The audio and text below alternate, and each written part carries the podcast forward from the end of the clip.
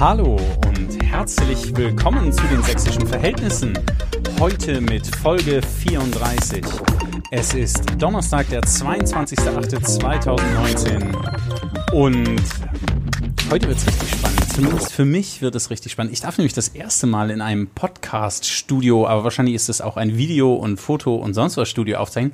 Ziemlich viel gut sichtbarer Beton. Ein neues Gebäude, noch nicht ganz eingeräumt, noch nicht ganz fertig gemalt. Die neue SPD-Parteizentrale wird das hier.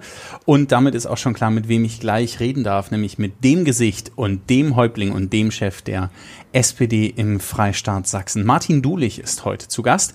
Einer der Spitzenkandidaten, die auf die Anfrage hinzugesagt haben und das kurz vor der Landtagswahl, könnte jetzt für seinen Mut oder gegen mein Format sprechen, weil er nichts zu befürchten hat, aber beides finde ich irgendwie auch sympathisch für diesen Podcast. Herzlichen Dank zu dieser kleinen, äh, zur Rückmeldung zu dieser kleinen Sonderfolge Kirche und, und Politik ähm, mit Philipp Greifenstein von der Eule. Das war, ja, es war so eine kleine Zwischennummer und jetzt geht's aber richtig weiter.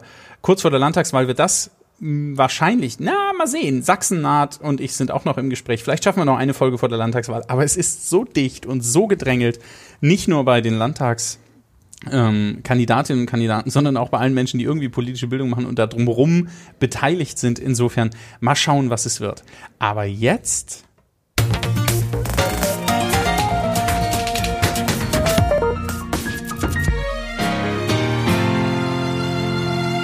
Dinge, die Sie noch nicht über Martin Dulich gewusst haben. Martin Dulich ist in Plauen geboren, verheiratet, sechs Kinder, hat aktuell drei Enkelkinder und jetzt können wir sagen, das vierte ist bald da. Er ist gelernter Maurer mit Abitur und studierter Sozialpädagoge, gehört zu den beliebtesten Politikerinnen und Politikern im Freistaat, Platz zwei bei der letzten Umfrage. Er spielt Trompete und Volleyball. Richtig entspannen kann Martin Dulich, wenn ich früh laufen gehe. So eine Stunde, zehn Kilometer, da kriegst du den Kopf frei und tankst Energie und gern auch in der Sauna. Und richtig ausflippen kann er, wenn?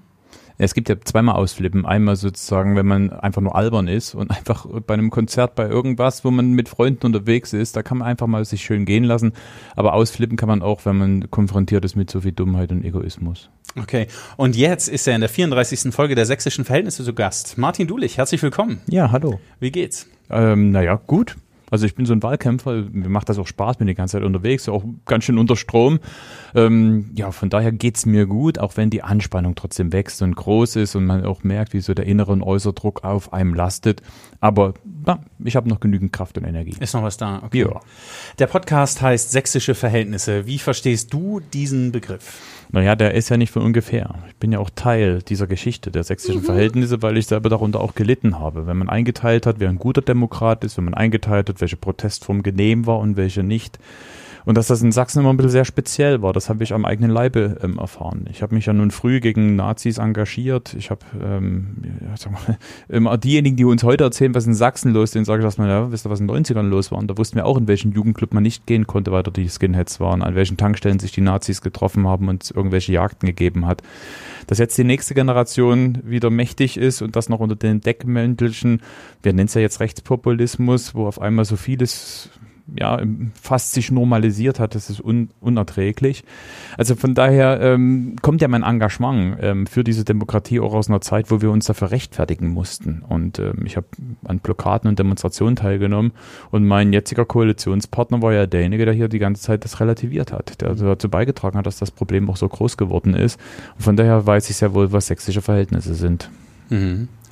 Ähm Du kommst aus Plauen. Erstmal muss ich, glaube ich, erklären, wir, wir duzen uns, weil wir uns von verschiedenen ja. Veranstaltungen kennen. Das letzte war die, die Kretschmer versus Dulich, das Streitgespräch. Insofern, ähm, das äh, möglicherweise als Transparenzhinweis.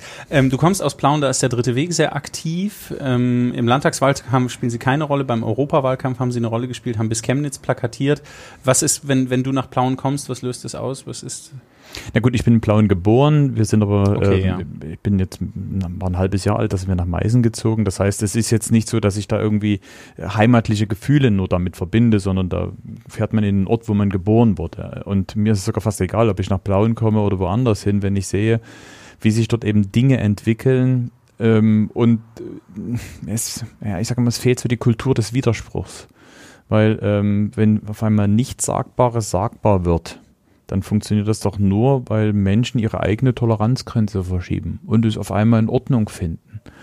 Oder, und das finde ich ja noch viel schlimmer, dass zum Beispiel eben auch ähm, Verwaltungen, Behörden ihre Möglichkeiten nicht nutzen, um ein klares Stoppzeichen zu setzen, mhm. sondern eben auch sagen, naja, man muss es ja alles genehmigen und so etwas. Na klar, wir sind im Rechtsstaat, wer eine Versammlung anmeldet, ähm, bekommt die genehmigt, wenn, wenn das in Ordnung ist. Aber da werden auch nicht die Möglichkeiten genutzt, auch einfach Dinge, die nicht gut laufen, ähm, auch ein Stoppzeichen zu setzen. Also was mich zum Beispiel also im besten Sinne eine wehrhafte Demokratie. Im besten Sinne. Für mich war das immer äh, so ein so ein Fanal, als da vor einem Jahr war ja Chemnitz. Mhm. Ähm, und als die Leute ähm, sozusagen mit auf die Straße gegangen sind, weil sie das aufgeregt hat, und dann aber neben jemanden standen, der einen Hitlergruß gezeigt hat. Spätestens dann hätte auch jeder wissen müssen, ob er noch auf der richtigen Seite steht. Mhm. Worauf, ich, worauf ich aber hinaus will, ist, ich, hab, ich verstehe bis heute nicht, warum die Polizei damals nicht reingegangen ist und genau diejenigen, die den Hitlergruß gezeigt haben, rausgeholt hätten. Das hätte nicht nur für diejenigen, die die Täter, die es getan haben, eine klare Wirkung, sondern es hätten auch alle Umliegenden mitbekommen. Sowas macht man nicht. Mhm. Und wenn genau das nicht passiert, dann, dann trägt das eben weiter dazu bei, dass man gar nicht mehr weiß, wo mhm. Grenzen sind. Und wir brauchen eine Kultur des Widerspruchs. Wir brauchen, also ich rede mal gerne von diesem anständigen Sachsen. Ich will mich nicht moralisch überheben, weil, weil wer definiert, was anständig notwendig ist. Aber auf der anderen Seite. Also meine Mutter hat das früher immer definiert. Die hat gesagt, es gibt Dinge, die tut man nicht. Richtig. Und das ist die beste Übersetzung für Anstand. Es gibt, äh, das macht man nicht oder ja. das tut man nicht. So. Und ich das, glaube, es wird mal wieder Zeit, so ja, zu sagen. Also finde ich schon eine schwierige Argumentation. Das hat mich zumindest bei meiner Mutter immer genervt, weil sie dann so moralinsauer daherkam. Aber prinzipiell finde ich, gibt es Verhaltensweisen, die man an den Tag legen darf, die angemessen sind und manchmal kann man Grenzen auch überschreiten. An dieser Stelle geht es nicht. Aber Chemnitz ist das Stichwort, wo ich, wo ja. ich gleich drauf gehen wollte. Aber du mach mal den Satz noch zu Ende. Nein, weil ich, mir geht es eben nicht um moralische Überheblichkeit. Ich will also nicht vorschreiben, ähm, was aufgrund meiner, meiner ethischen oder politischen Grundausrichtung ähm, ähm, anständig ist und was nicht. Aber dass es so etwas wie Anstand oder normale Umgangsformen wiedergeben mhm. muss. Das merken wir doch an der Sprache. Also was sich in den letzten Monaten verändert hat an der Art und Weise, wie Menschen mit und übereinander reden. Und das ist nicht nur die sozialen Netzwerke, das ist ja inzwischen wirklich Müllkippe, sondern man merkt es auch insgesamt in diesem Land. Und deshalb mein Hinweis von vorhin, dieser Humor, der vielleicht so typisch sächsisch ist, ich habe wirklich manchmal den Eindruck, dass der uns verloren geht, weil eigentlich waren die Sachsen sehr bekannt dafür, dass sie sozusagen auch eher die Verschmitzten waren. Wenn man heute durch die Stadt geht, sieht man manchmal in den Gesichtern, was die die Leute politisch denken. Aber ist das, ich lege Kevin jetzt mal kurz beiseite, ja. das finde ich einen interessanten Gedanken. Würdest du sagen, der, äh, der, der, der Sachse ist für seinen Humor bekannt? Ich habe bisher immer gedacht, die Sachsen sind vor allen Dingen besonders stolz darauf, dass sie vigilant sind. Ein Wort, was ich auch erst nach einer Zeit gelernt habe. Und vigilant bedeutet eher, ich lege dich aufs Kreuz oder ich komme besser aus der Nummer raus und das noch mit dem Augenzwinkern. Das meinst du aber wahrscheinlich nein, nicht. Nein, nein, also äh, Fischeland, ähm, ja, das ist so ein schönes sächsisches äh, Wort. Äh, es mag auch genügend Leute geben, die Fischeland sind. Nein, ich meine eher so diese, also diese, es ist ein großer Unterschied. Die Sachsen sind sehr empfindlich, wenn man über sie lacht. Mhm. Das mögen die überhaupt nicht. Das, glaube ich, hat sogar dazu beigetragen, dass jetzt so ein gekränkter Stolz ist. Mhm. Ja, der erklärt auch einiges. Darf aber nichts rechtfertigen, aber es erklärt vielleicht einiges über sich selber zu lachen, das konnten die Sachsen sehr wohl. Und das muss man unterscheiden. Ne? So diese Selbstironie oder eben zu sehen, dass andere einen auslachen. Und das, das ist ein Unterschied. Okay. Jetzt nochmal, wir springen ein Stück zurück. Ersten zehn Minuten gerade geschafft und es geht schon hin und her. Ähm, Chemnitz ähm, vorhin kam die Einmeldung, der Täter ist zu neuneinhalb Jahren jetzt verurteilt worden, der, der Messerangreifer sozusagen, der äh, damals Daniel H. Ähm, äh, verletzt und in, äh, daran an der Verletzung ist er dann sozusagen später gestorben. Ähm, morgen und übermorgen ist sozusagen Chemnitz Jahrestag der Ausschreitung. Was hat sich in diesem einen Jahr im, im Freistaat getan? Naja, es ist ja nicht das eine Jahr. Also äh, wenn man sich einfach mal anschaut, was in den letzten drei Jahren passiert ist, merkt man doch, wie dieses Land und diese Gesellschaft sich komplett verändert hat. Es ist wirklich ein gespaltenes Land geworden. Und ähm, das ist eine andere Art von Spaltung. Ne? Wir haben früher immer gegen die Spaltungen zwischen Arm und Reich ähm, gekämpft. Wir haben die Spaltung zwischen ähm, Männer und Frauen überwinden wollen, jung und alt und so weiter. Das, das sind die alten Spaltungsfragen. Jetzt kommt eine komplett neue Dimension dazu, diese gesellschaftliche Spaltung, die die einen übersetzen mit ihr da oben, wir hier unten in die ähm, abgeschlossene Gruppe, ja, ähm, so diese die Opfer und die anderen die Täter. Ähm, dieses, ähm, wir gehören dazu, ihr gehört nicht dazu. Das ist eine ganz neue Dimension. Und die hat dann eben auch Formen angenommen, das hat man an der Sprache ge ähm, gespürt, wie die Sprache sich verändert hat. Und das Schlimme ist halt, dass sich daraus Menschen das Recht herausgenommen haben, es auch in Taten um ähm, zu münzen. Denn die Gewalt hat zugenommen, die Gewalt gegen Andersdenken, gegen Fremde, gegen Helferinnen, gegen Helfer.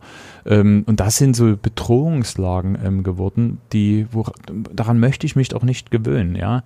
Ähm, aber das, das ist eben nicht nur das eine Jahr Chemnitz, was sicherlich nochmal ein besonderer Höhepunkt war, zumal man dort auch gemerkt hat, dass sehr häufig eingeteilt wurde, so unter dem Motto, ähm, ja, die, die Kritik äußern, die werden immer in eine Ecke ger gerückt. Das ist ja inzwischen auch so ein Mythos. Und auf der anderen Seite muss man aber auch sagen, wir sind auch vielleicht manchmal sehr schnell in unseren Urteilen. Mhm. Ja, zum Beispiel. Und ich würde auch sagen, nicht jeder, der Kritik an der Flüchtlingspolitik äußert, ähm, gehört in ein rechtes Lager ähm, man ist schnell bei diesem Schwarz-Weiß ähm, und ähm, selbst wenn man das jetzt schon wieder sagt, ist man selber wieder in der Gefahr, dass man auf der richtigen auf der, Seite dass man wieder kritisiert wird äh, dafür, dass ich relativiere oder ja, ja. Äh, irgendwas ja. verstehe, was nicht zu verstehen ist. Aber das ist wiederum ein Hinweis darauf, was in diesen letzten mhm. ähm, Jahren auch passiert mhm. ist.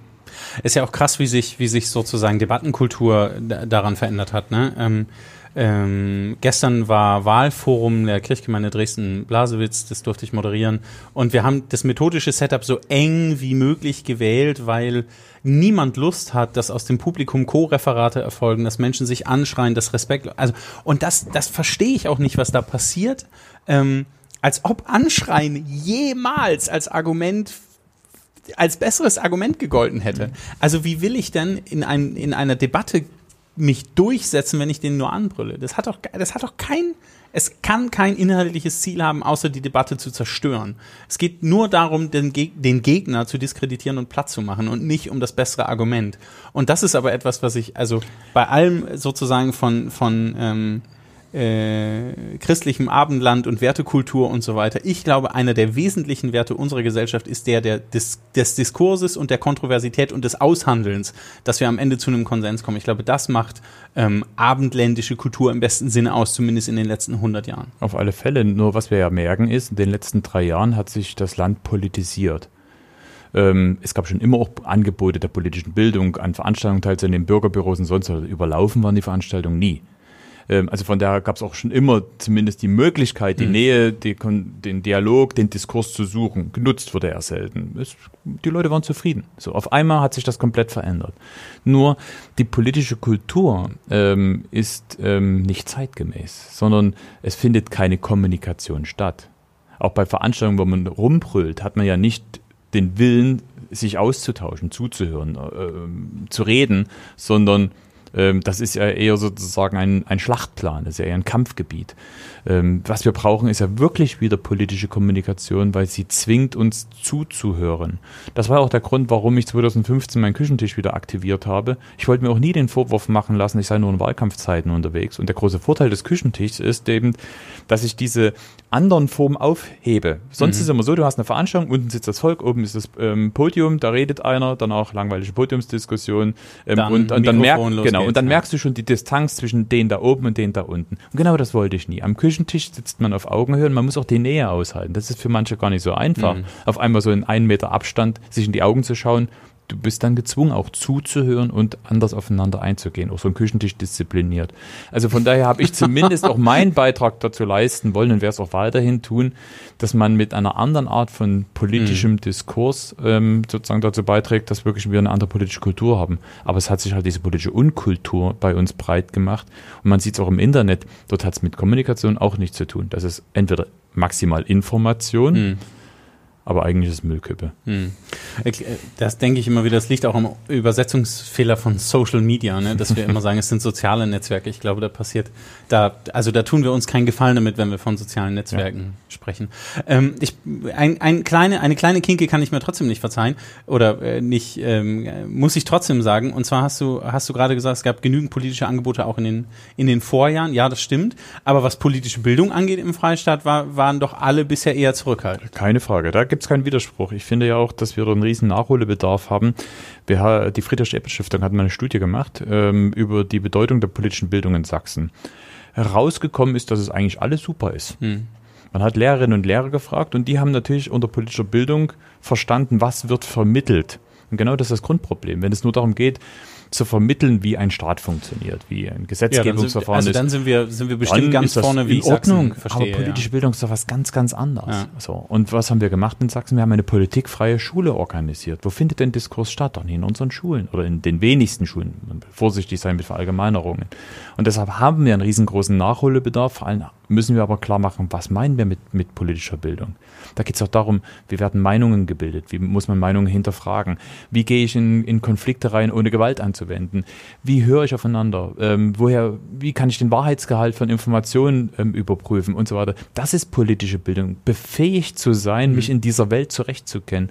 Und das ist eben nicht ein Unterrichtsfach, das ist eine Haltungsfrage, das, ist eine, das sind Möglichkeiten, es auch auszuprobieren. Mir ist jeder Debattierclub in der Klasse lieber als eine Stunde im Gemeinschaftskunde, wo ich nur lerne, wie das Gesetzgebungsverfahren funktioniert. Mhm. Was mir im Zweifel eh nicht hilft, ne? Also wenn nicht sozusagen Haltung oder Herzensbildung passiert, äh, dann ist zwar Wissen abrufbar und das ist ja ähm, immer sozusagen diese konträre oder diese schräge Argumentation. Sachsen ist immer Bildungselite. In allen Tests sind unsere Schülerinnen und Schüler die Besten. Und wenn man dann aber auf der Straße sozusagen das Gefühl hat, aber also ja, ihr mögt alle Ne? auch jetzt muss ich wieder meine Mutter zitieren, ich hoffe, sie hört das nicht. Schul, schlau und lebensdumm. Das ist sozusagen nicht hilfreich an dieser Stelle. Ja, ich gebe dir wieder mal recht. Ah, ist schön. Mist. Äh, endlich Nein, aber, mal ein Politiker, der Nee, komm, lass gut sein. Lass gut sein, genau. Nein, aber ähm, ich denke insgesamt, ähm, der Schlüssel ist schon Bildung. Und das, äh, das jetzt ja, kann, aber, jetzt nicht, kann man das, aber nicht, aber nicht 45 Minuten. Nein, genau, vorne sind wir uns auch wieder einig, weil es geht, es geht schlichtweg darum, was haben wir für ein Verständnis von Bildung? In Deutschland ist es Wissensvermittlung. Und das hilft uns nicht weiter, weil Bildung ist Kompetenzerwerben. Ähm, ich möchte auch eine Schule, die sich genauso um soziale, ethische, ästhetische Bildung kümmert, die einfach wirklich hilft, dass junge Menschen reifen können, dass sie ihr Leben meistern können, was doch immer der hehre Anspruch war. Und die rhetorische Frage ist doch, ob unsere Schule, wie wir es machen, genau das tut. Nein. So, Otto Herz hat es so schön auf den Punkt gebracht. Wir haben eine Schule des 19. Jahrhunderts mit den Lehrern des 20. Jahrhunderts für die Kinder des 21. Jahrhunderts. Ich möchte gerne eine Schule des 21. Jahrhunderts, ohne den Lehrerinnen und Lehrern jetzt die, zu nahe zu treten, weil die machen eine tolle Arbeit, aber und den, mit den Umständen, mit denen sie nun arbeiten mhm. müssen. Meine Tochter ist Lehrerin, also ich würde nie gegen meine Tochter äh, sprechen. Ähm, aber wenn, wenn wir eben zum Beispiel einen Ort des Lernens haben, dann läuft das sogar automatisch mit der politischen Bildung, wenn ich ein anderes Verständnis von Bildung habe. Und deshalb bin ich so ein Kämpfer für eine andere Schule, für eine andere Bildung. Die Fakten zu Otto Herz und diesem Zitat, was Martin Dulich an der einen oder anderen Stelle immer mal wieder bringt, ich glaube, mag es wirklich sehr, ähm, packe ich nochmal in die Shownotes, da könnt ihr das nochmal nachlesen. Eine kleine Runde noch zur, zur Debattenkultur und den Auswirkungen, wie es im Freistaat läuft. Ähm, an deine Privatadresse ist eine Sturmgewehrattrappe geschickt worden. Jetzt, die Meldung find, packe ich auch nochmal in die Show Notes, ist ähm, bei einer Lesung, am Rande einer Lesung oder im Vorfeld einer Lesung von Integrationsministerin Köpping, die auch zur SPD gehört, sind Morddrohungen per Mail eingegangen, anonyme Morddrohungen. Was, was ist denn hier los? Also ich, ich weiß auch nicht, bei der Dulich versus Kretschmer, Kretschmer versus Dulich Veranstaltung im Vorfeld war auch wütendes, ich will gar nicht Volk sagen, waren wütende Menschen da draußen, die, die ähm, den Ministerpräsidenten zusammengeschrien haben, die ich habe gedacht, das kann doch nicht sein. Also ich meine, man kann Politiker Kacke finden, das ist vielleicht eine ganz okaye Haltung. Ähm, man darf auch sagen, die haben nie was Anständiges gelernt, was jetzt auch pauschal ist und nicht stimmt. Aber was man doch mal anerkennen kann, ist, dass ihr ein ha also einen krass schweren Job habt. Der ist möglicherweise, möglicherweise jetzt nicht so anstrengend wie Zementsäcke schleppen oder so, wobei da mein, Ko ein, mhm. mein, Kollege auch, Dulich auch irgendwie am Start ist. Aber ähm, also ich kann mir nicht vorstellen, dass du abends sagst, ach, was mache ich jetzt noch? Ich weiß gerade nicht, wohin mit mir. Wo ist, wo ist, dieser, wo ist dieser Respekt und die Anerkennung dieser, dieser Ämter hingekommen? Wie kann das sein? Ja, also genau das ist ja verloren gegangen. So diese, dieser notwendige Respekt und der Anstand auch im Umgang miteinander. Mhm. Weil ich frage mich ja immer, ähm, wer will eigentlich in Zukunft noch Verantwortung übernehmen? Wenn ja, wir genau diejenigen, die es tun, ähm, derart ähm, beschimpfen, bekämpfen, bedrohen. Und ich möchte mich auch nie daran gewöhnen. Und ich sage auch ganz ehrlich, dass es mir auch völlig egal ist, gegen wen die Bedrohung läuft. Ich finde es genauso schäbig und schändlich, wenn ein AfD-Büro zerstört wird, wie ein Angriff auf einen, auf einen linken oder auf eine linke Stadträtin. Ähm, ich möchte mich an solche Dinge nie gewöhnen. Und wir brauchen auch hier, was ich vor uns meinte mit dieser Kultur des Widerspruchs, auch wirklich einen gesellschaftlichen Aufschrei. Das wollen wir als Gesellschaft nicht, weil eben es darum geht, die zu schützen, die Verantwortung übernehmen. Und das bezieht sich ja nicht nur noch auf die Politikerinnen und Politiker. Das erleben auch viele, die ja, überhaupt. Verantwortung übernehmen. Retter werden angegriffen, und ich Feuerwehrleute werden das, angegriffen genau. und so. Ne? Wir müssen mal den Fokus auch auf die ähm, mhm. richten, die nicht so im Rampenlicht äh, stehen. Auch die ganzen Bürgermeisterinnen und Bürgermeister. Zum Beispiel die Martina Angermann, die ist Bürgermeisterin in, in Arnsdorf. Was die durchmachen musste, wie die angefeindet wurde. Diese Anfeindung hat die Frau krank gemacht. Mhm. Und das ist so eine taffe Frau. Mhm. Das kann so, das ist so zerstörerisch, dieser Hass. Und ich weiß nie, ob wirklich Menschen, die das so ausdrücken, wirklich wissen, was sie damit anrichten. Ähm, sie nehmen das Billigende in Kauf. Aber das Schlimme ist doch, wenn man auch mal in unsere Geschichte schaut, es hat immer mit der Entmenschlichung angefangen. Und ähm, das dürfen wir nicht zulassen, weil das führt in die Katastrophe. Hm. Ja, Word. Vorbei. Okay. Themenwechsel. Landtagswahlkampf. Wie läuft's? Ja, findet, findet statt. Habe ich davon gehört. Also der Landtagswahlkampf ist gerade sehr, sehr intensiv, weil ähm, logischerweise am 1. September geht es um viel, um richtig viel. Ich glaube, das ist die anstrengendste und schwierigste Landtagswahl seit 25 Jahren. Deine Wahlkampfberater würden sagen, es ist auch dein Land, darum geht es. Ist, ja, das ist ja seit Wochen unser, unser, unser Aufruf, unser Slogan, weil diese Frage kann man ja jetzt nicht den Politikern überlassen, sondern es ist genau die Frage der Leute ähm, oder an die Leute, die wählen gehen, mhm. in welchem Land sie leben wollen. Und mein Eindruck ist, es geht ja um, um eine Grundphilosophie, die zur Wahl steht. Angst versus Zuversicht. Weil natürlich diejenigen, die jetzt unser Land eher in die 50er oder manche sogar in die 30er zurückbringen wollen, ja auf das Prinzip Angst setzen. Opfer, sie wollen Opfer sein, sie, sie sagen, die da oben und so weiter und mhm. so fort. Ähm, was ich schade finde und traurig finde, dass dieser Wahlkampf gar nicht ein Wahlkampf um die besten Ideen ist, man denkt immer nur an den 1. September. Wie ist das Wahlergebnis? Ich werbe sehr dafür, dass wir mal an den 2. September denken. Wie geht es eigentlich weiter? Also ich habe mir für den 2. September schon ein paar Aspirin bereitgelegt. Ja. Weil ich das, äh, egal wie, glaube ich, wird's, wird's, ja, genau, wie geht's dann weiter? Da ja, gut, brauchst einen klaren Kopf. Also die politische Kultur wird sich ändern, weil ähm, ja, aber egal, die Mehrheitsverhältnisse wär, ja. genau und so. Aber ähm, es liegt doch noch an uns. Also ja. wir haben jetzt noch ein paar Tage Zeit ähm, zu kämpfen, kämpfen, kämpfen, um einfach genau diese Grundfrage so zu beantworten, dass die Zuversicht am Schluss ähm, gewinnt. Ich merke nur, wie wir halt tatsächlich unter Druck stehen, weil natürlich auch außerhalb von Sachsen die Beobachtung von diesem Land, die ist, wer äh, macht's die AfD oder die CDU? Es geht überhaupt nicht um die mhm. Frage, wer hat die besten Ideen oder was sind eigentlich die zentralen Themen dieses Landtagswahlkampf, äh, die das Land bewegen. Das ist ja das, was mich so nervt. Äh, wir lenken die Leute die ganze Zeit von den eigentlichen Fragen ab. Ja, ich möchte da gerne wissen, äh, mit wem man die beste Bildung machen kann, was wir für Vorstellungen haben für Mobilität, wie wir zum Beispiel unsere Wirtschaft unterstützen können, dass sie eben nicht nur innovativ, sondern auch nachhaltig ist, wie hm. wir unser Land so vor also über voranbringen, dass hier endlich gute Löhne bezahlt werden, wir ja. Tariflohnland werden. Darüber möchte ich gerne streiten, aber in diesem Wahlkampf, der ist hart, aber es findet gar nicht so diese, diese, diese thematische Auseinandersetzung statt. Das finde ich wirklich eigentlich schade, mhm. weil ich glaube, dass, dass böse Erwachen kommt, ja. Weil dann natürlich irgendwann die Leute sagen, na gut, okay, wie geht's denn jetzt eigentlich weiter? Jetzt ist ja der 1. September irgendwann mal so, vorbei. Na, ja, da, da, fehlt uns aber noch ein Sozialparteitag. Nur Ei verbibschen mal. Sowas kann ich zum Beispiel gar nicht machen. Wenn ich sächsische Formulierungen nachmache, dann sind alle immer böse, weil sie meinen, ich mache mich über sie lustig. Aber du kannst es halt sehr schön bringen. Ja, ich bin ja auch. Ja, mh, mm, das, so ist es halt. Ähm, was natürlich krass auffällt, ist die Personalisierung des Wahlkampfs. Ja. Also, ähm, du für die SPD, Michael Kretschmer für die CDU. Es sind so, so mir ist es möglicherweise war es schon immer so, aber ich habe den Eindruck, es geht deutlicher um die Spitzen. Cap, äh, Köpfe und Kräfte. Naja, es ist, ähm, ich glaube, dass, dass Personen mehr Vertrauen ausdrücken können, weil man sie kennt, als dass man es über Parteien ausdrückt. Mhm. Wir haben ja jetzt, ähm, wir erleben ja so eine Misstrauenskultur gegenüber Parteien.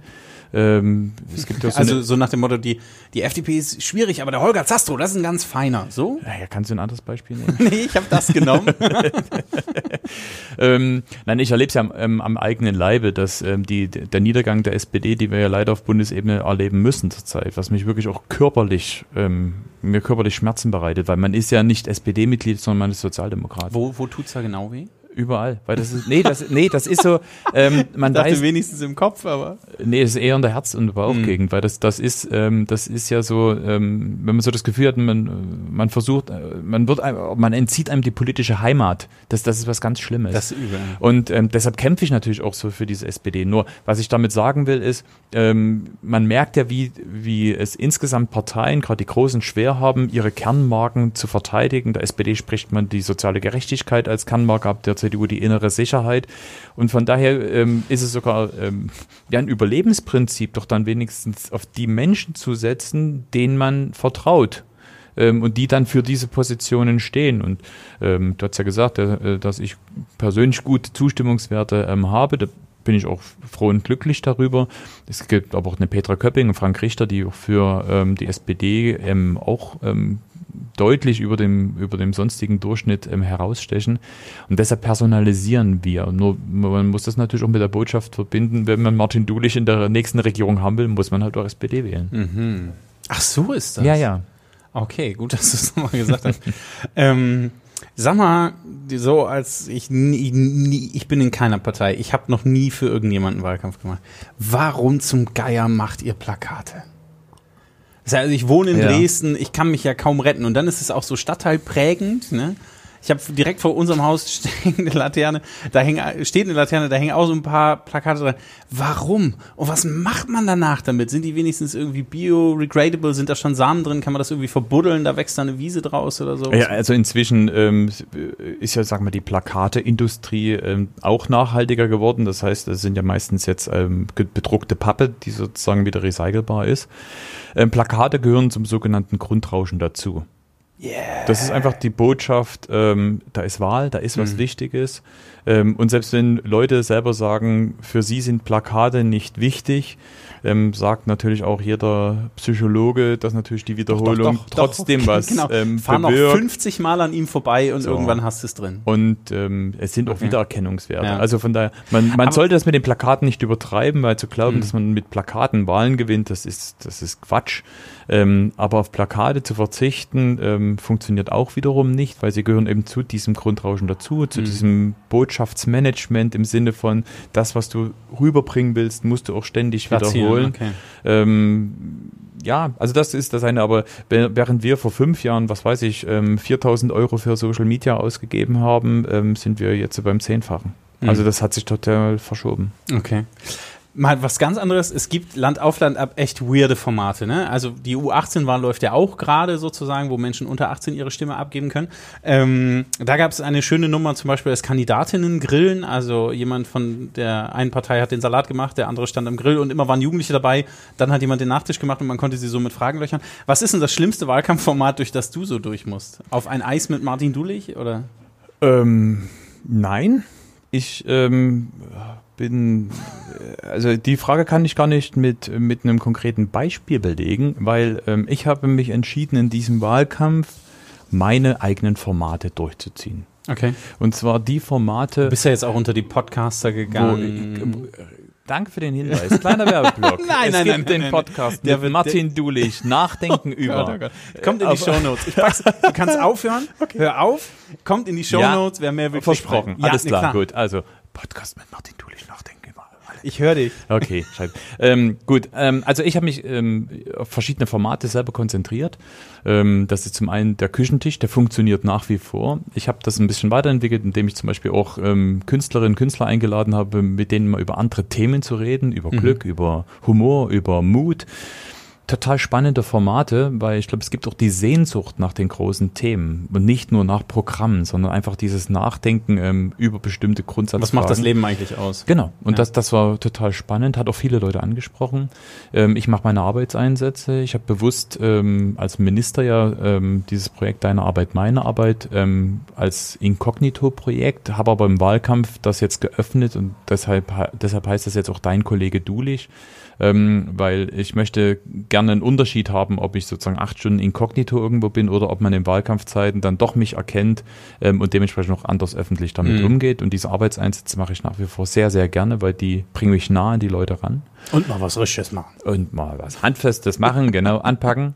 Ähm, Hm. Ich habe ähm, mich vom Speaker Corners in London inspirieren lassen, indem man sagt, einfach mal wieder auf die Fußgänger, in die Fußgängerzone reden und einfach fünf, äh, stellen und fünf Minuten reden. Die Leute, die müssen nicht stehen bleiben, die hören dir trotzdem zu, weil okay. selbst wenn sie vorbeilaufen und diese eine fünf Minuten Rede also es ist schon so, funktioniert. Dass du, ist schon so, dass du deine eigenen Formate eigentlich am geilsten findest. Ja.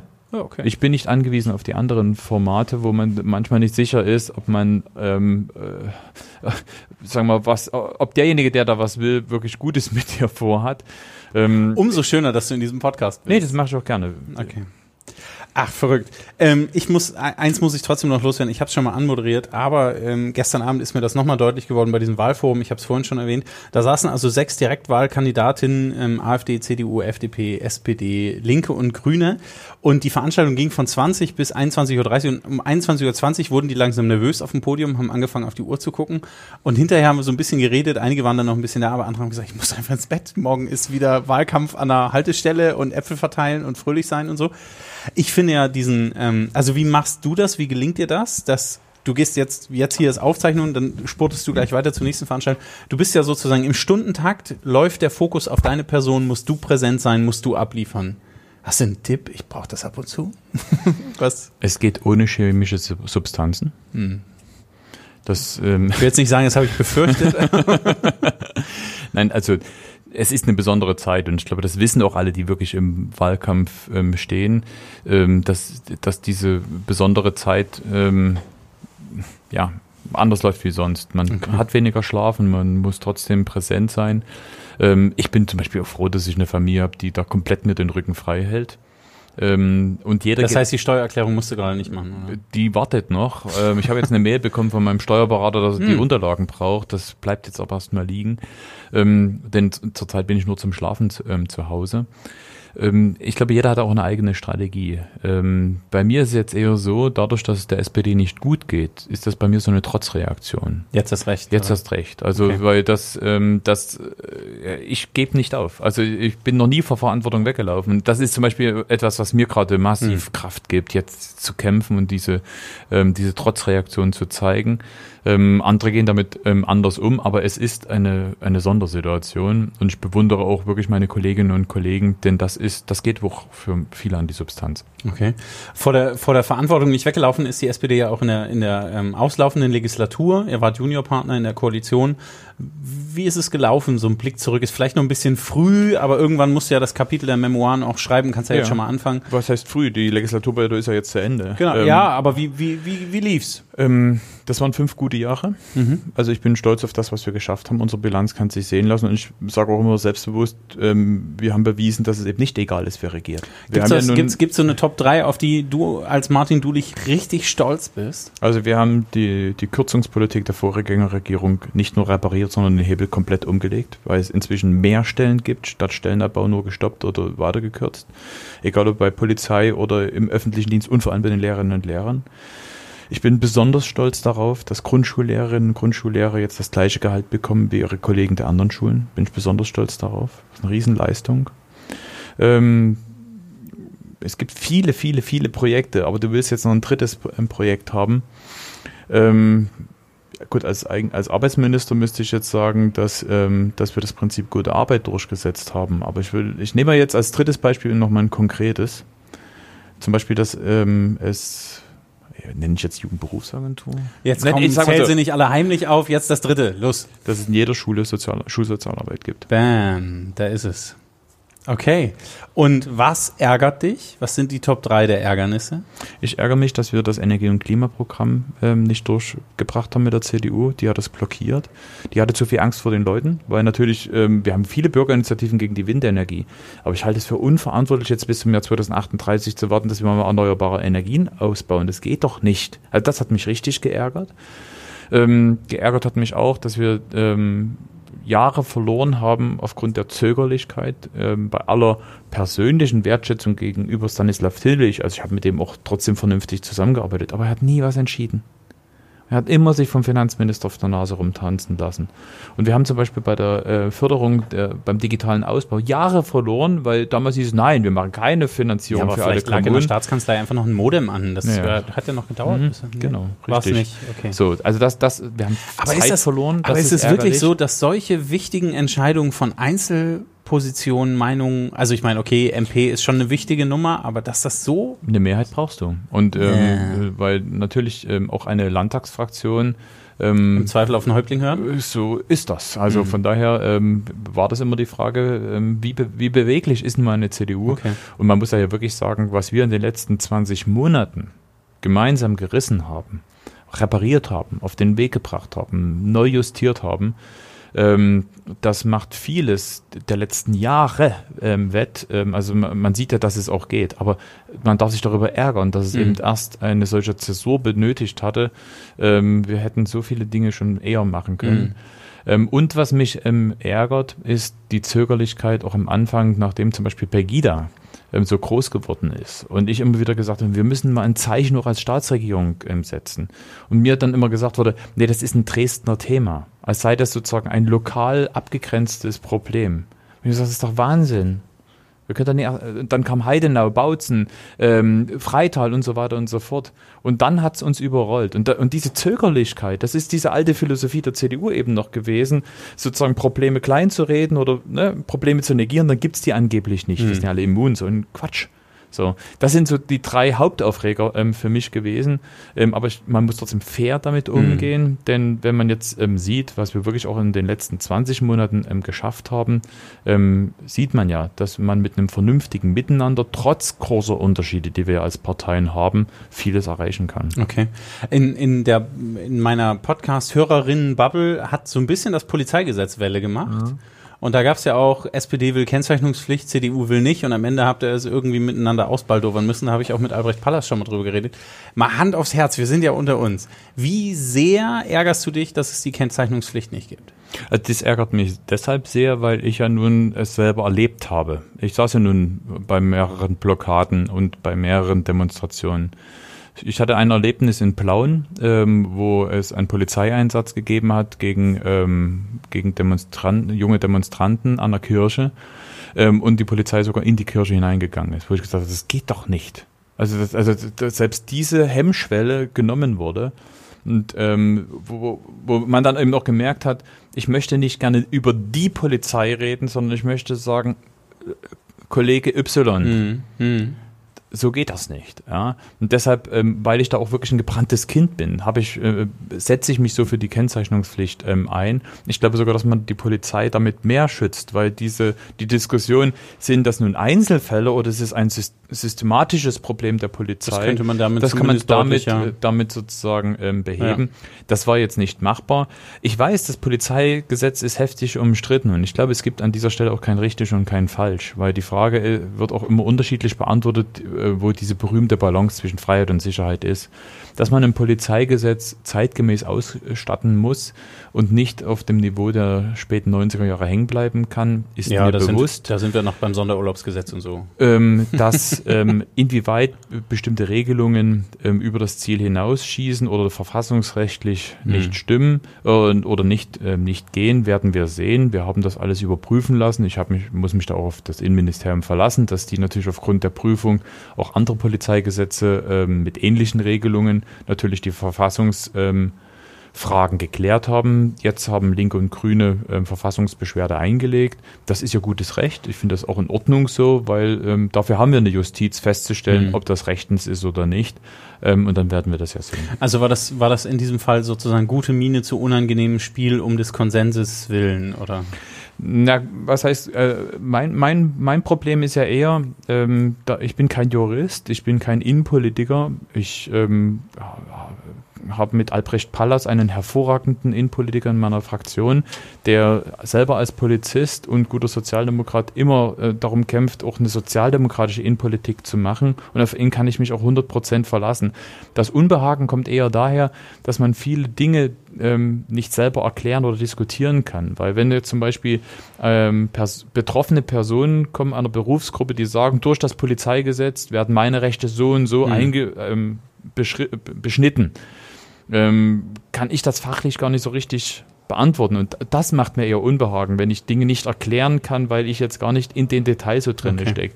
Ähm, und deshalb stelle ich aber eben nicht das ganze Polizeigesetz in Frage, aber daher kommt eher mein, mein Unbehagen, weil man eben nicht alle Dinge selber fachlich ähm, durchschaut. Mhm ähm, fachlich durchschauen, ist der Aufhänger zum nächsten. Ihr habt, ihr meint die SPD, ihr habt ein neues oder ein, ein, ein Konzept entwickelt zur Weiterentwicklung der Demokratie. Ne? Du hast gerade gesagt, wir brauchen ein Polizeigesetz, was nicht Anfang der 90er hängen geblieben ist, sozusagen unser Demokratiekonzept. So liest es sich zumindest im Papier, was auch in die Shownotes kommt. Macht teilen heißt es, ja. ähm, sind äh, mit der friedlichen Revolution und der Wende ähm, Demokratiekonzepte aus dem Westen übernommen worden und seitdem im Grunde nicht angefasst. Ihr macht ähm, sieben konkrete Vorschläge, wie ihr das anpassen wollt. Ich würde gerne so auf zwei, dreimal gehen und den Rest könnt ihr euch gerne nochmal anschauen, wenn ihr wollt. Ähm, zum Beispiel sagt ihr, dass für die direkte Einflussmöglichkeit bei grundlegenden Fragen zur Entwicklung in der Kommune vor Ort die, das Quorum ähm, für ein Bürgerbegehren gesenkt werden soll, nämlich auf fünf Prozent der Wahlberechtigten. Das würde ausreichen. Das ist die Halbierung der aktuellen Regelung. Ist das mehr Demokratie? Also wir müssen wirklich lernen, Macht zu teilen. Denn äh, wir können wir nur, also wir können doch Menschen nur aktivieren, wenn sie sehen, dass sie selber Teil das Ergebnis der Lösung sind. Mir geht es nämlich nicht darum, jetzt nur Beteiligungsrechte im Sinne von, ihr dürft mal mitreden, ihr dürft mal ein bisschen mitspielen, sondern es muss eine glaubhafte Beteiligung sein.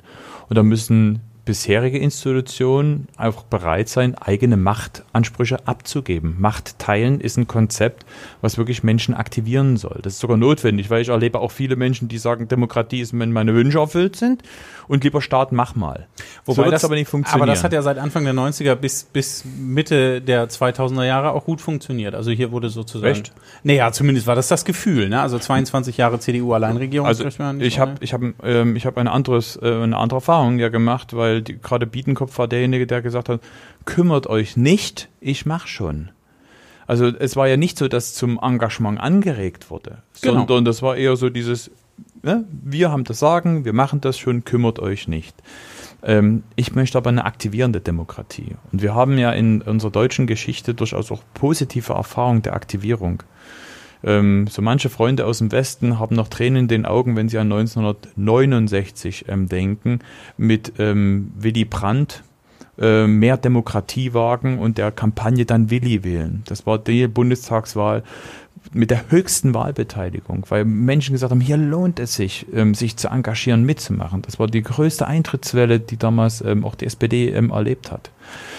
Ähm, und ich erlebe aber auch Menschen in Ostdeutschland, die sich wieder erinnern, gerade weil wir 30 Jahre friedliche Revolution haben, an diese kurze Aufbruchphase im, im, gerade im Oktober 89, wo der alte Staat zusammenbrach, mhm. aber noch nie klar war, dass es die Wiedervereinigung gab, wo Menschen eigene Verantwortung übernommen haben wo sich in Betrieben Komitees wo gegründet so, so, so haben. Ausprobierelement äh, plötzlich wo, hatte. Und das waren nicht nur die runden Tische, sondern bei uns in Moritzburg zum Beispiel, ich weiß, weil mein Vater mit dabei war, hat sich auf einmal eine Schulkonferenz ähm, gebildet und gesagt, wir wollen einen neuen Direktor an unserer Schule haben. Mhm. Ähm, ich selber habe als 15-jähriger Steppke wohl mit den ersten Schülerrat der DDR gegründet, weil wir damals bei der FDJ-Wahl gesagt haben, lasst uns doch das mit der FDJ, ich war ja nicht der FDJ, die haben uns trotzdem eingeladen, lasst uns das mit der FDJ mal sein lassen, lasst uns einen Schülerrat gründen. Das haben wir ihn gegründet.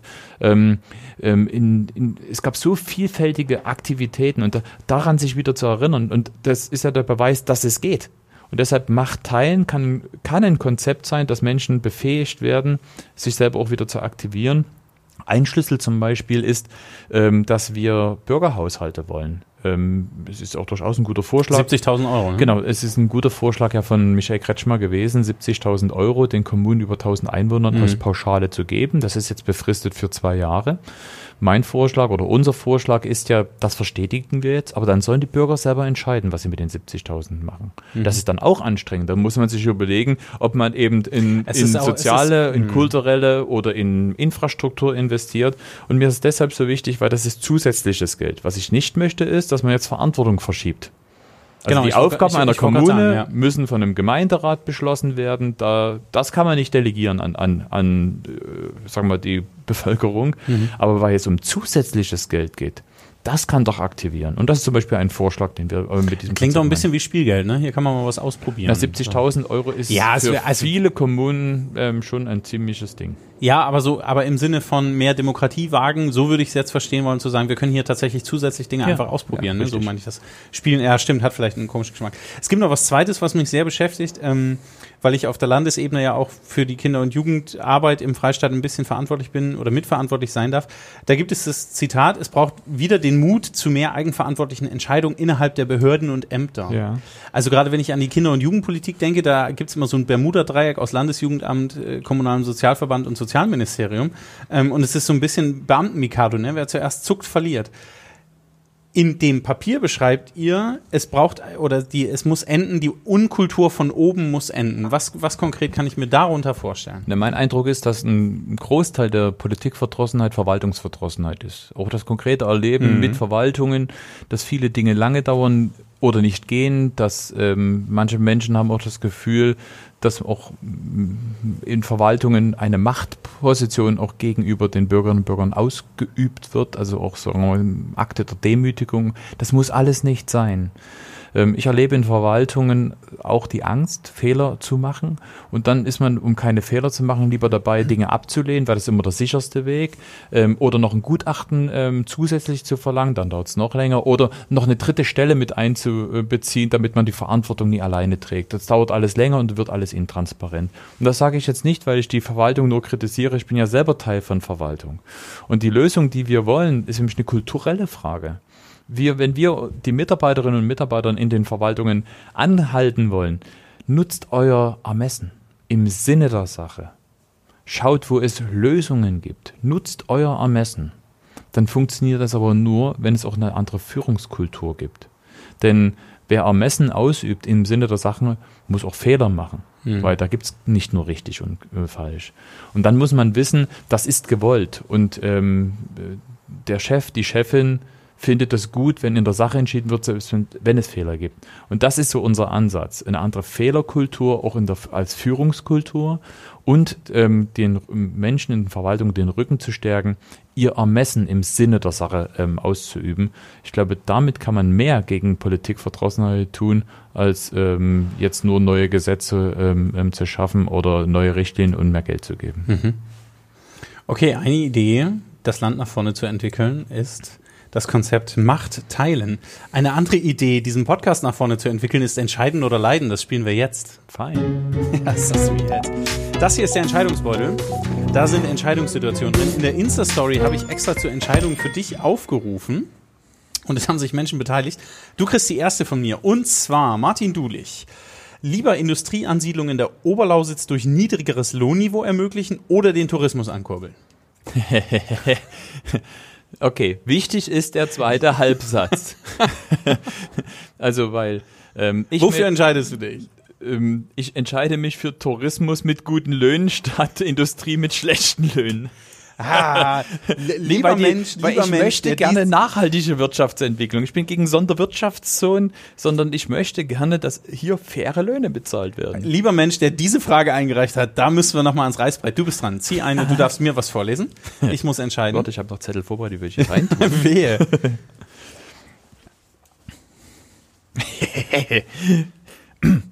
Das war so gehässig, jetzt habe ich echt Schiss. Moment, Los geht's. Moment, die hättest du mir auch stellen können. Ja, die war wahrscheinlich für dich, das ist immer so. Lieber lebenslang Kleidung tragen, die zwei Nummern zu groß oder zwei Nummern zu klein ist. Ähm, zwei Nummern zu groß, dann ist noch Entwicklungspotenzial da. Genau, hätte ich auch geantwortet. Ja, ja, okay. Wobei die Hipster ja gerade alle so Hochwasserhosen tragen. Also modebewusst wäre wahrscheinlich zu eng, aber dafür habe ich nicht die. Ich gehe halt nicht morgens 10 Kilometer laufen. Martin, entscheiden oder leiden? Lieber eine starke SPD bei 35 Prozent, aber eine AfD-CDU-Regierung oder die SPD bei 12 und eine Koalition aus CDU, SPD, Grüne und FDP? Ähm, logischerweise zweitens. Weil ich bezahle den Preis von Rechtspopulismus nicht. Sieht man in Europa. Guckt der Polen an, guckt der Ungarn an, guckt der Österreich an. Zack. Entschieden. So, ja, mal, ja, mal was Schönes für dich hier. Ständ, äh, lieber ständig unkontrolliert lachen oder unkontrolliert weinen müssen. Alle Situationen, wo ich ähm, unkontrolliert lachen muss, finde ich schöner und reizvoller als das unkontrollierte Weinen. Aber das ist. Aber wobei, manchmal wäre es auch, glaube ich, ganz cool. Der Chef sagt, komm so mal rein und fängst an mal. Da kann er nichts mehr machen. Hm. Ist er wie gelähmt, aber wenn ich die ständig rumlache, naja gut, aber Lachen ist, glaube ich, das, was auch gerade ständig passiert. Letzte für dich. Lieber Haushaltsverhandlungen im Landtag oder Straßenwahlkampf in Schnarthanne Vogelsgrün? ich mache beides gerne. Ähm, Entscheiden. Ähm, Haushaltsverhandlungen. But why? Ähm, ich habe ja nichts gegen Wahlkampf im Schnartanne, ganz im Gegenteil. Ähm, nur ähm, mit Haushaltsverhandlungen legst du die, die Linien für die nächsten Jahre fest. Und zwar richtig, also richtig konkret. So. Mhm. Wahlkampf heißt, du wirbst um Vertrauen. Das ist sozusagen den Kredit, den du haben willst. Und Haushaltsverhandlungen ist dann das Konkrete. Alles klar, das war Entscheiden oder Leiden mit Martin Dulich. Fein. So, Entscheiden oder Leiden, es geht auf das Ende der Sendung zu. Die Zeit fluppt uns auch davon. Letztes Thema. Habe ich dir gesagt. Ja, passt schon, passt schon. Letztes Thema für heute, was ich noch auf der Uhr habe, dann kommen wir zu den Volksfragen. Ähm, was mich interessiert, du bist Wirtschafts- und Tourismusminister in der ähm, zu Ende gegangenen Legislatur gewesen. Sachsen ist mit seinen Braunkohletagebauten ähm, kurz oder lang, auf kurz oder lang wirtschaftlich vom Klimawandel und den politischen Entscheidungen diesbezüglich betroffen. Wie geht es für die schönen Weiten der Oberlausitz wirtschaftlich gut weiter? Haben wir gerade bei Entscheiden oder Leiden ja. schon mal kurz angerissen. Was machen wir da? Also äh, ich äh, glaube, die Chance, dass wir jetzt den Strukturwandel mit auch großer finanzieller Unterstützung des Bundes ähm, beherzt angehen können, ist riesengroß. Ich verstehe das Misstrauen der Leute, weil die sagen, erzählt mir nichts vom Strukturwandel, wir wissen, was es heißt, weil wir haben den auf eigenen Schultern schon mal ausgetragen durch Deindustrialisierung und Arbeitslosigkeit. Mhm. Wir wissen das. Und wir wollen erst mal sehen, ob ihr es konkret ernst meint. Und deshalb gibt es ein hohes Misstrauen. Aber ähm, die Chance, die wir jetzt haben, nicht nur Infrastrukturmaßnahmen dort, dort zu treffen, das ist eben nicht nur die Straße oder die Schiene, das ist genauso die digitale Infrastruktur, das ist genauso eine, eine Forschungs- und Entwicklungsinfrastruktur, die vielleicht an, der Anlass ist, dass auch Unternehmen sagen, oh, das ist spannend, welche Forschungseinrichtungen sich in der Lausitz oder im Mitteldeutschen Revier ähm, niederlassen.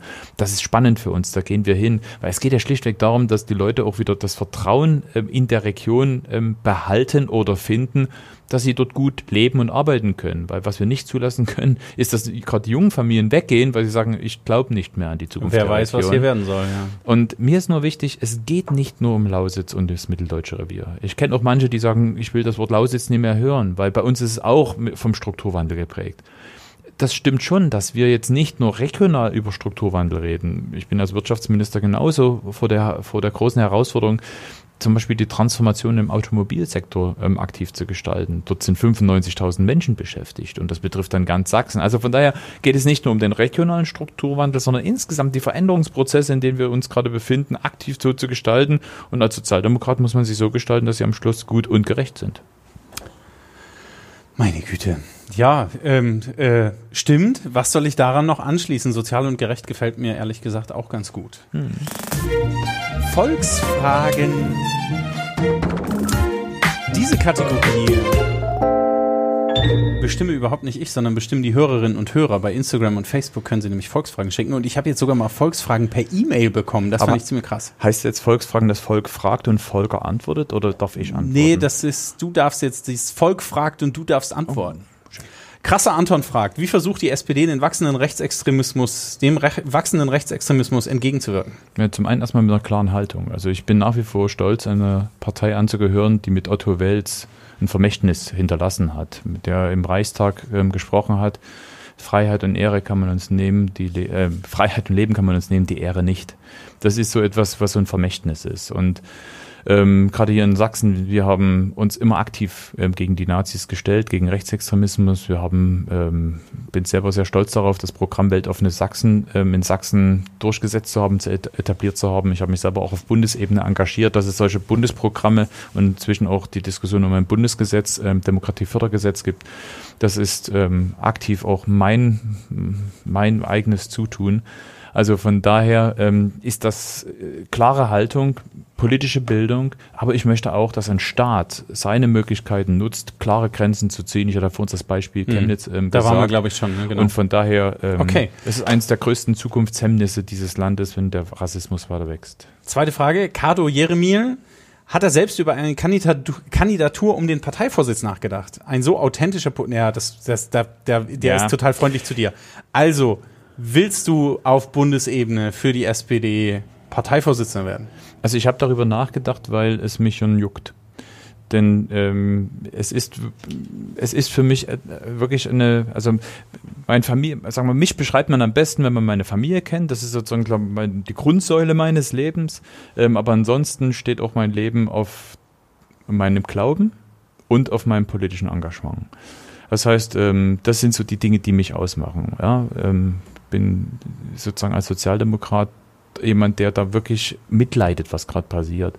Und ich, da ich ja nicht vor Verantwortung wegrenne, habe ich mir natürlich die Frage gestellt, ohne mich selber zu überhöhen, als würde, wäre ich jetzt da äh, der, der Retter. Das ist sowieso das Problem. Die SPD sucht ja keinen Vorsitzenden, sondern einen Heilsbringer. Mhm. Nein, wir brauchen jemanden, der jetzt Verantwortung übernimmt. Nur ich musste mich entscheiden, denn ähm, ich kann nicht den schwersten Landtagswahlkampf hier machen und das Signal senden, der ist schon auf dem Sprung. Und ich habe mich entschieden für Sachsen. Mhm. Letzte Frage. Ähm, Name muss ich leider nachliefern. Wie wird es mit der Bahnstrecke Richtung Breslau weitergehen? Ja, ähm, wir haben vor kurzem ähm, also es war ja interessant, ähm, Herr Söder hat sein grünes Herz ja entdeckt und wir waren alle überrascht, dass er jetzt äh, die, das Bahnfahren preiswerter machen will. Habe ich ihn gleich angeschrieben und gesagt, na dann lassen Sie uns doch gleich mal eine sächsisch-bayerische Bundesratsinitiative ähm, starten und ein richtiges Deutschlandpaket ähm, schnüren mit einem besseren Wagenmaterial, ähm, mit einem attraktiveren Fernfahrangebot, mit einer Sitzplatzreservierung, zum Beispiel, wenn ich Fernverkehr, äh, Fernfahrten mache und so weiter und so fort. Gerne auch preiswertere Fahrten. Und für mich ist ganz wichtig, dass wir endlich wieder die Bahn dazu bekommen, auch sowas wie grenzüberschreitenden Fernverkehr ähm, zu organisieren. Früher gab es Nachtzüge, man musste eben nicht fliegen, sondern man hatte ganz attraktive innereuropäische Bahnangebote. Deutschland hat das, die Deutsche Bahn massiv. Ähm, hm, die Österreicher haben es jetzt übernommen und die Schweiz und die Österreicher. Erfolg, so. Ja. Ähm, das wünsche ich mir, ähm, denn zurzeit ist es so, dass die, der grenzüberschreitende ähm, Bahnverkehr nach Polen nicht durch die Deutsche Bahn als Fernverkehr gemacht wird, sondern das macht unser Zweckverband vor mhm. Ort. Das ist Nahverkehr. Und es bummelt so dahin. Das kann nicht sein und deshalb ähm, wollen wir, dass die Bahn ähm, endlich ähm, wieder ähm, grenzüberschreitenden Fernverkehr nach Polen organisiert. Ähm, klar muss die Strecke elektrifiziert werden, das haben wir aber jetzt durchgesetzt. Ähm, auf polnischer Seite ist die Elektrifizierung bereits abgeschlossen. Ich wollte gerade sagen, die sind sozusagen wir bis zum Grenzpfosten ran. Genau, mhm. wir sind jetzt diejenigen, die, ähm, die noch nachzuliefern haben. Das ist uns ja in diesem Jahr gelungen. Wir haben, kriegen jetzt Geld für die Elektrifizierung. Nur muss dann die Bahn auch entsprechende Konzepte haben, weil zurzeit muss man umsteigen, um nach Breslau mhm. zu kommen. Attraktiv ist es dann, wenn man ähm, in Dresden einsteigt, in Breslau aussteigt oder von mir aus gerne auch bis Krakau weiterfährt oder noch weiter. Mhm. Okay. Das waren die Volksfragen. Vielen Dank für eure Beiträge zu dieser Sendung.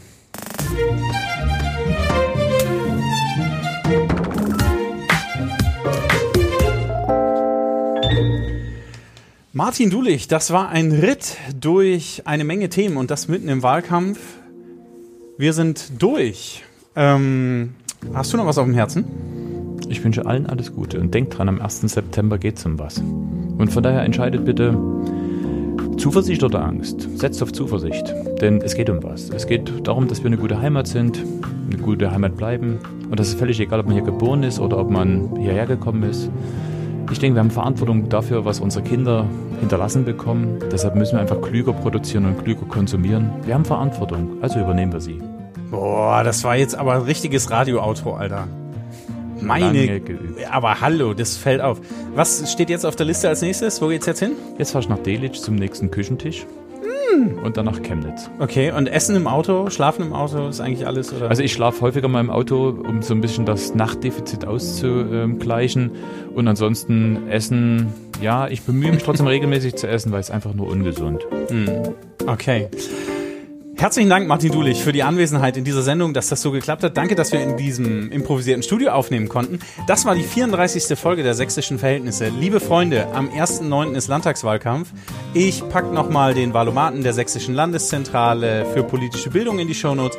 Bitte, bitte, bildet euch eine Meinung. Nicht nur Martin Dulich steht zur Wahl, sondern alle anderen auch. Und es geht um Ideen und Konzepte, um in diesem Freistaat irgendwie nach vorne zu kommen. Herzlichen Dank. Wir hören uns möglicherweise nächste Woche gleich nochmal wieder. Aber für heute ist Schluss. Jetzt geht raus, genießt die Sonne und den Feierabend. Tschüss, macht's gut.